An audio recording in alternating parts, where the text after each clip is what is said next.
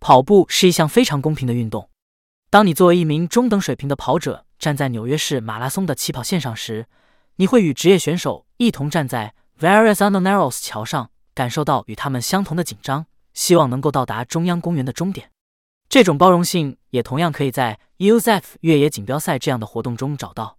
精英和休闲跑者都有机会在赛场上测试自己的身体素质，即使是为电视制作的比赛，例如 Murals Games，也为职业选手、高中运动员和各年龄段的俱乐部跑者设置了比赛。在跑步中，我们共同参与，这与其他运动中的职业和业余选手不同。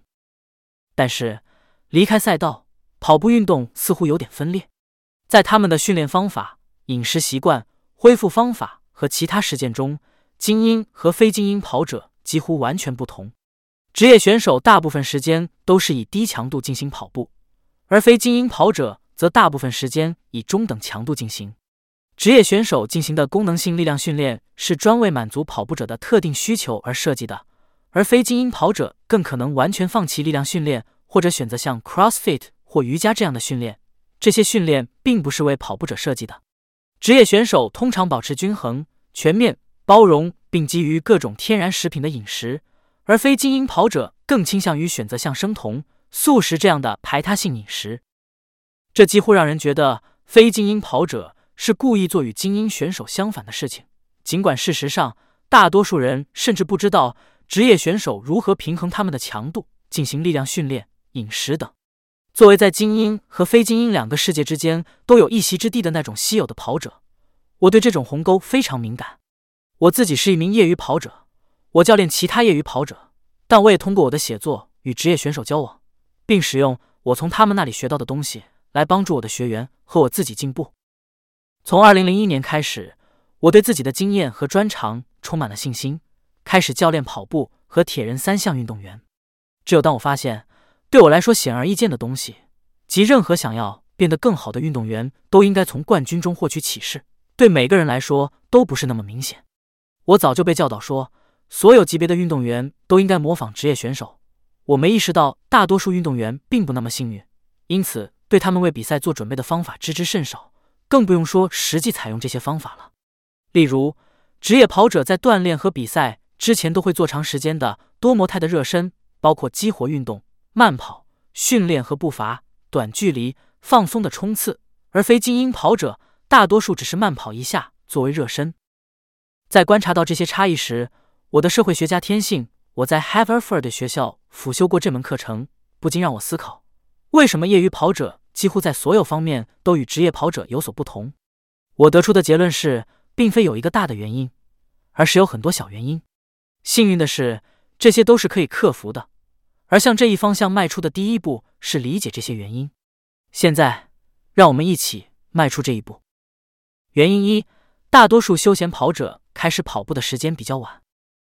一九八三年，当我父亲完成他的第一次波士顿马拉松时，跑步与今天的情况非常不同。当时的规模更小，竞争也更激烈。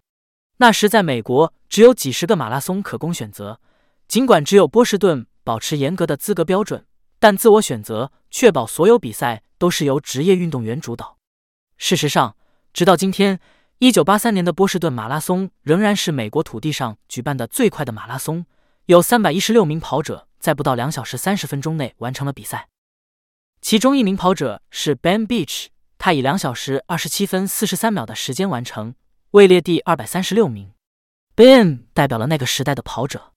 他在二十世纪六十年代末开始在高中参加跑步比赛，当时是跑步热潮刚刚开始。当 Ben 北上到波士顿，在哈佛学习医学时，他被当地蓬勃发展的跑步文化所吸引，并选择继续训练和比赛。一九六八年，作为大一新生，跑了他的第一次波士顿马拉松。从二十世纪九十年代中期开始的第二次跑步热潮，涵盖了更广泛的人群，吸引了来自所有体育和健身背景的男男女女，甚至那些完全没有运动背景的人。然而，这种受欢迎的爆炸性增长并非没有负面影响。那些成年后才开始跑步的人，容易受到不正确的影响，而较年轻的新手往往不会。值得注意的是，为奥普拉训练完成马拉松的教练 Bob Green。是一位专门为滑雪训练的私人教练。他并没有长跑的专业知识。奥普拉幸运的选择了一个技术上并不合格的教练，但他为美国海军陆战队的马拉松做了很好的准备。但是，太多的成年初学者从可疑的来源寻求指导，这使得他们误入歧途。问题的核心是，跑步看上去很简单，导致许多人错误的认为，任何稍微了解健身的人都可以有效的教跑步。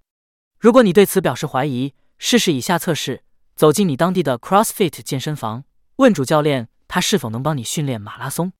答案很可能是肯定的。如果你真的这样做，你最终会得到一个重点是做各种 CrossFit 而轻视长跑的训练计划，这会让你在比赛日与撞墙产生纠缠。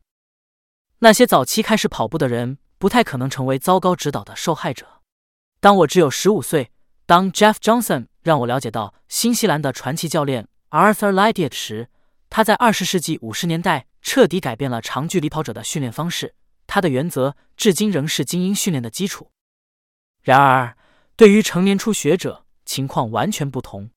最佳做法，比如使用二八法来平衡训练强度，我们将在第四讲详细讨论。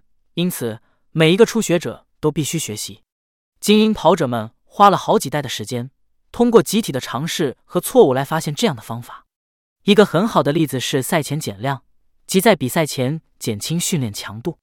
虽然这听起来很有道理，但直到1950年，伟大的捷克跑者 Emil Zatopek 在因食物中毒住院后，他才被迫放弃了直到比赛前一天都在努力训练的习惯后，赢得了欧洲锦标赛5000米和1万米比赛。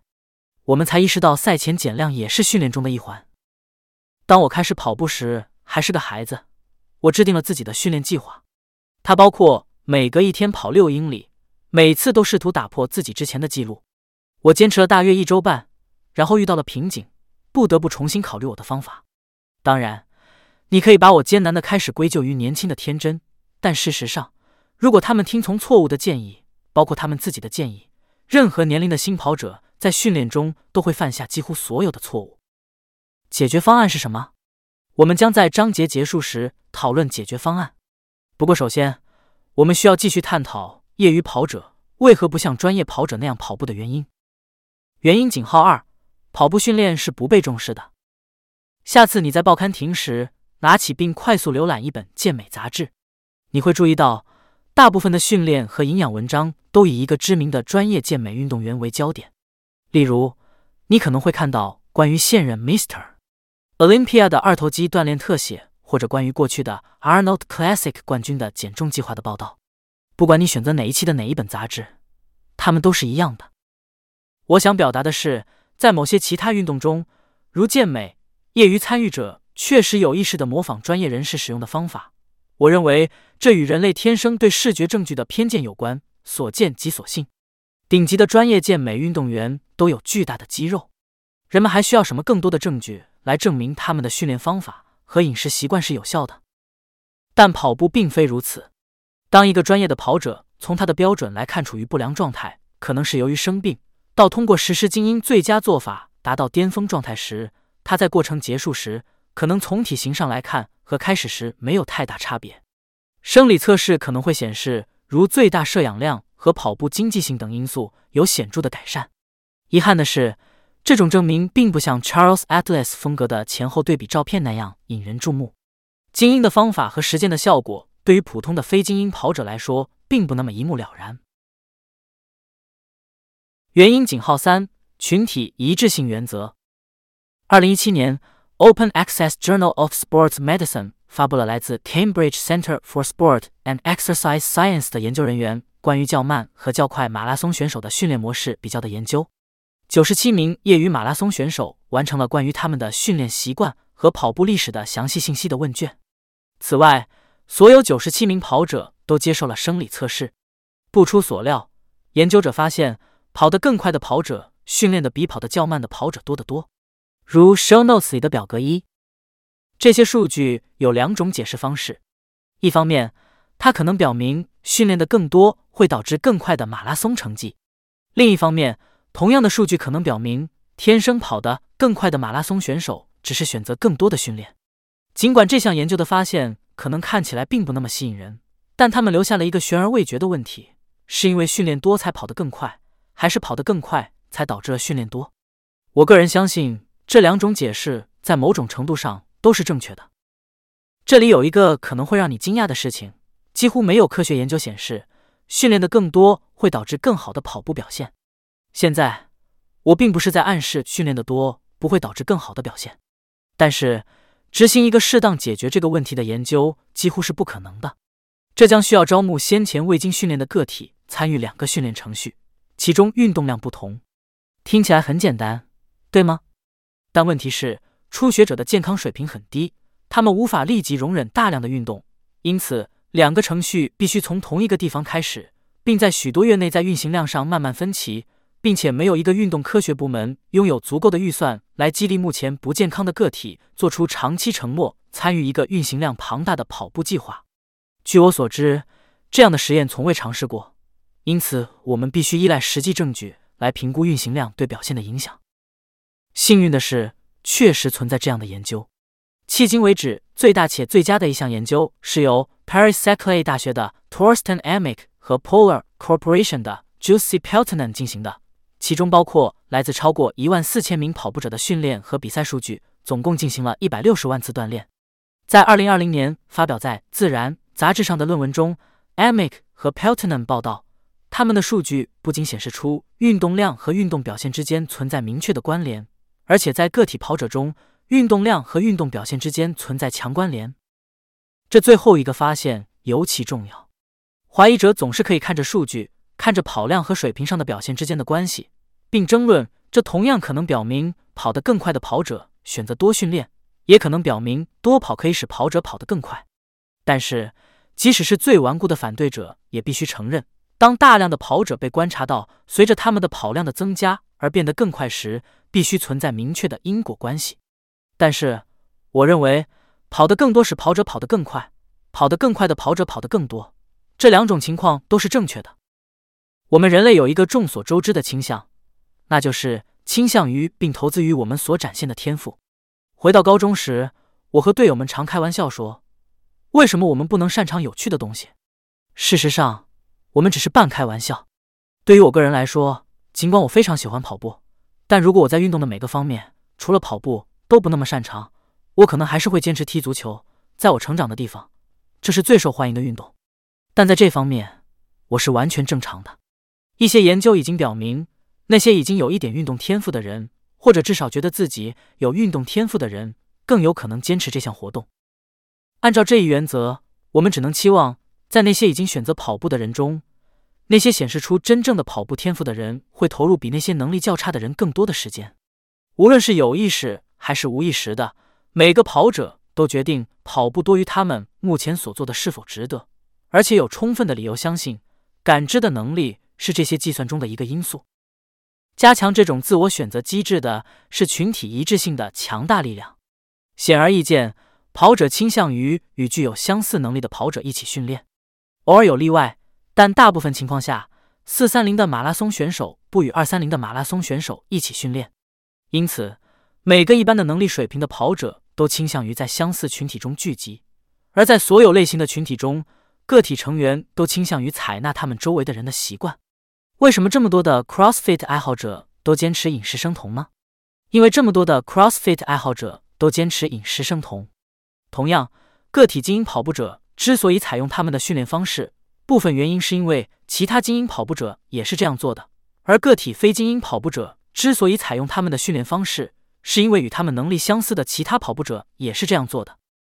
原因四：许多跑者高估了精英跑者与其他人的不同。每当我在跑步训练营和课程中主张非精英跑者应该像职业选手那样训练、饮食和思考时，总是会有人举手提问类似于以下的问题：我跑五 K 需要二十五分钟。那些对职业选手有效的方法，怎么可能对我也有效呢？这个问题基于一个观点，即精英跑者与我们大多数人有很大的不同，几乎像是不同的物种。事实是，精英跑者与我们其他人之间的差异，并没有你想象的那么大。真正的跑步天赋有两种，一种是我喜欢称之为十项全能。如果你让一百名从未接受过正式跑步训练的三年级学生跑一个计时的一英里，其中几个会跑得比其他人快，这些孩子就是十项全能，什么体育项目都很不错，或天生的长跑能力。另一种跑步天赋是可训练性，即对训练的反应能力。回到前面的例子，如果你让这一百名三年级学生训练九周，然后再次进行计时英里，结果会有所不同。一些跑得慢的孩子会大幅提高，而一些跑得快的孩子提高的很少。职业跑者的天赋在于，即使没有训练，他们也相当快。而且训练后会有显著提高，但为了从像职业选手那样的训练中受益，你并不需要很高的天赋，你只需要具备他们所拥有的一定程度的可训练性。在二零一七年的一项基于基因的研究中表现，我们许多非精英跑者在可训练性上与职业选手一样出色。但假设你的天赋的范围内处于较低水平呢？那该怎么办？即使在这种情况下，模仿职业选手。也代表了你成为最快跑手的最佳机会。无论你可能有什么遗传倾向，你的训练都应该为你所参加的比赛的具体要求做好准备，而这些要求对每个参与者来说都是相同的。研究已经显示，一些人从高强度训练中受益远远超过从低强度训练中受益。这是否意味着，如果你是这些跑者中的一个，而你的目标是马拉松，你应该通过做很多短时间的高强度跑步训练？和很少或没有长时间的低强度跑步来训练，绝对不是这样做。和仅仅因为测试显示你的身体对力量训练的反应比对心血管运动更好，而只通过举重来训练马拉松一样荒唐。马拉松是一个中低强度的长时间跑步，不管 DNA 如何，除非你的训练包括大量这些强度的长跑，否则你不会为这个挑战做好充分的准备。这并不是说训练中的个性化不重要，正如教练 Ben 稍后在教练的建议中解释的那样，他根据每个北亚利桑那州精英队成员的个人优势、劣势、跑步历史和对各种刺激的反应模式，为他们提供略有不同的训练。但在其他所有层面上，这些跑者的训练都是相同的，因为他们都是人类，他们都在为同类型的比赛做准备。原因井号五。很多跑者误解了像专业人士那样训练和生活的意义。下次当一位跑者对他的进步感到沮丧时，你可能会建议：“嘿，我觉得你应该像专业选手那样训练。”我敢打赌他的回答会是：“你开玩笑吗？如果我尝试一周跑超过一百英里，我可能会进医院。”但像专业人士那样训练，并不一定意味着每周要跑超过一百英里。相反。这意味着遵循背后的一般原则，如每周跑超过一百英里的训练。例如，每周跑超过一百英里的背后原则是，相对于个人的极限跑得很多。由于他们的可训练性、年轻、体重轻、良好的生物力学和经验，精英跑者对跑量有很高的个人极限。这就是为什么他们每周要跑超过一百英里。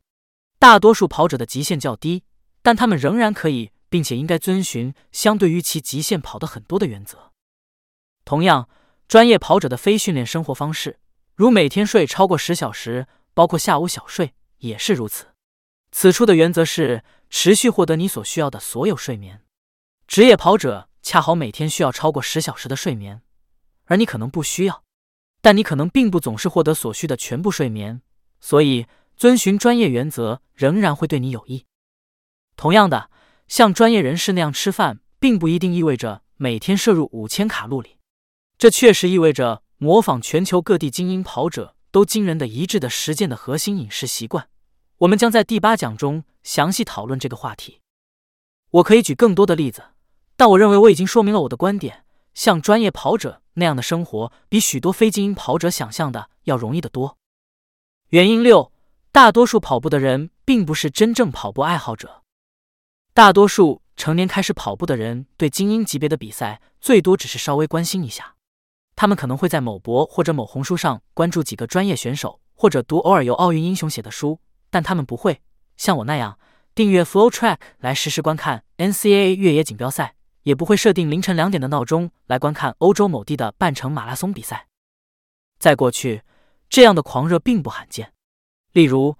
一九四零年代和五十年代，首次跑进四分钟英里的追求引起了全世界的关注，在从纽约到悉尼的各地都登上了头条新闻。但当肯尼亚的 Daniel Coleman 在一九九七年连续跑了两个不超过四分钟的一英里时，只有像我这样的书呆子才注意到。与足球或篮球不同，今天的跑步运动更多的是参与性的，而不是基于粉丝的。这并不是一件坏事，但这是非精英跑者倾向于不模仿专业选手，为了更好的表现而采取的方法的又一个原因。简而言之，普通的非精英跑者很少关注专业选手。所以他们对专业选手的做法知之甚少。我给你一个例子：相对较少的职业跑者在训练中经常监测他们的心率。当我向我指导的跑者提及这一点时，他们常常感到惊讶。我并不是建议你立刻扔掉你的心率监测器，假设你有一个，或者在海鲜市场上出售它。我只是强调这一点：如果你甚至不知道专业选手在做什么，你很难做得像他们那样。很少有非精英跑者了解专业选手的做法，除了他们每周跑超过一百英里这一点。缩小差距，如我们所见，有很多原因导致非精英跑者不会像职业跑者那样追求进步，但这六个原因中没有一个应该是不可逾越的障碍，阻止你这样的跑者仿效领先者。仅仅因为你可能是成年后开始跑步的，并因此错过了许多高中和大学跑者接受的最佳实践的教育。并不意味着你现在不能学习和采用这些实践。同样，只是因为你可能没有完全认识到专业跑者如何最大化他们的健康，并不意味着你现在不能采用这些技术来更有效的提高你的跑步表现。你认为的天赋水平也不应该阻止你像专业人士那样训练，仅仅因为你周围的跑者不像专业人士那样训练。当你意识到自己与精英选手之间的差异并不像你想象的那么大时，那种认为他们的训练方式对你来说是不可能的假设，失去了任何阻止你采纳专业式训练方法的力量。到目前为止，你可能对模仿专业选手的做法有了错误的想法，认为他看起来像每周跑一百英里，并且每天睡十小时，而实际上他是关于遵循这些实践背后的原则。如果你并不是精英跑步的最大粉丝，因此对他们的方法了解不多，那么你来对了地方。我们将为你展示这些方法。如果你真的想要进步，你可以采用这些方法。你要做的就是相信世界上最好的运动员的方法也适合你。我相信，如果你不是真心想要进步，你甚至不会听到这些。而且我同样相信，如果你还没有被说服模仿专业选手是你改善的最可靠路径，你至少已经在路上了。所以，现在让我们转向具体的内容，真正了解像专业人士那样跑步到底意味着什么。你与精英选手并没有你想象的那么不同，还不相信你可以像专业选手那样训练吗？让我给你讲个故事。如果 Gates 在当地电台主办的假日派对上没有赢得 Big River 的礼品券，他可能永远不会成为跑者。当 Gates 在下周走进商店使用那张礼品券时，他二十三岁，身体状况和体重都不佳。尽管如此，我们还是给了他皇家待遇，为他进行了全套步态分析，为他展示了各种不同的鞋子。并让他穿着每双鞋在外面跑步，同时与他聊天、讨论跑步、我们的社区和他可以参与的各种方式。他带着一双很好的鞋子走出了商店，但更重要的是，他离开时对尝试跑步充满了兴趣。大约在 Dibs 开始跑步的同一时期，另一个当地的二十多岁的年轻人 Adam McDowell 正在开始他的跑步付出。我从高中一年级就认识 Adam，当时他是我们对手学校的高二学生。也是我在休赛期为其效力的同一家俱乐部队的成员。在他的高中生涯中，Adam 一直是该地区最好的跑者之一。在他的高中跨栏赛季中，保持不败，并成为州冠军。在全国各地的一流大学都向他发出招聘邀请之前，他接受了密苏里大学的体育奖学金，带领老虎队连续三次进入 NCAA 的跨栏锦标赛。但像许多大学运动员一样，Adam 毕业时已经准备休息。这种休息以在科罗拉多州做滑雪流浪者的形式进行。做一个滑雪流浪者确实需要一些运动，但对 Adam 和其他许多人来说，他也涉及大量的啤酒。二零零五年，他回到圣路易斯时，他的身体状况远远低于他离开时的精英水平。Adam 可能会重新开始跑步，但事实上，他的付出是由我一个电话启动的。在电话中，我邀请他成为 Big River Running Company Racing Team 的创始成员。当时我们需要尽可能多的人，但 Adam 是我名单上的首选。他几乎在我做完提议之前就答应了，从此开始了朝着精英健康水平的长期攀升。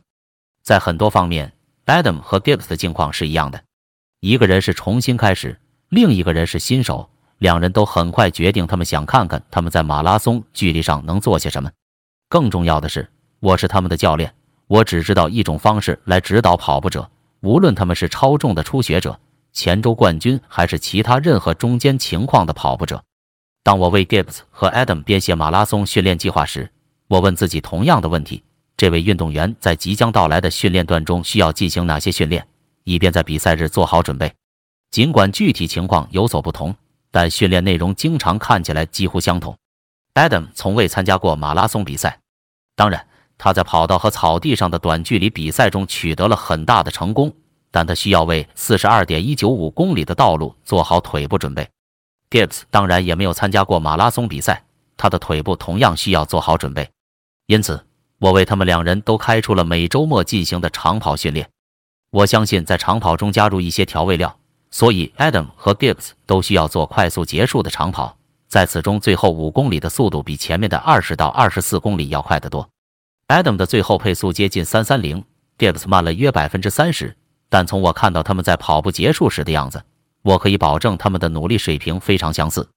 也许你在想，他们的长跑可能相似，但他们的速度训练一定大不相同。不，都不是。例如，他们两人都到跑道上去跑十乘四百米。我只是调整了他们的恢复时间，以确保他们在每一次四百米后都有适当的恢复时间，以便在下一个四百米中发挥出色。Adam 的每四百米比 Gibbs 快一分钟，但他们在这些跑道上的努力水平和感受是非常相似的。正如你所看到的，我的目标是让 Adam 和 Gibbs 都做到他们的最佳状态，而不是像他们中的任何一个人那样做。这就是为什么他们的训练计划在形式上几乎完全相同。而具体内容则略有不同。两位跑步者都需要在长跑中增加一些调味料，他们都需要进行速度训练，还需要其他的技能训练，例如节奏和间歇。正如你在这本书的其他章节中所看到的，这些训练方法对所有跑步者都适用，从初学者到精英都可以。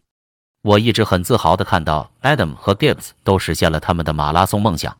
二零一二年春天，Adam 跑进了二二九。赢得了他的第一个马拉松比赛。不到五个月后，Gibbs 在芝加哥跑进了三三零，成功的实现了他的马拉松梦想。这就是为什么我说你与精英选手并没有你想象的那么不同。当你找到一个很好的训练计划并遵循它时，你可以做到比你认为可能的更好。所以，为什么不开始像一个精英运动员那样训练，看看你可以达到什么水平呢？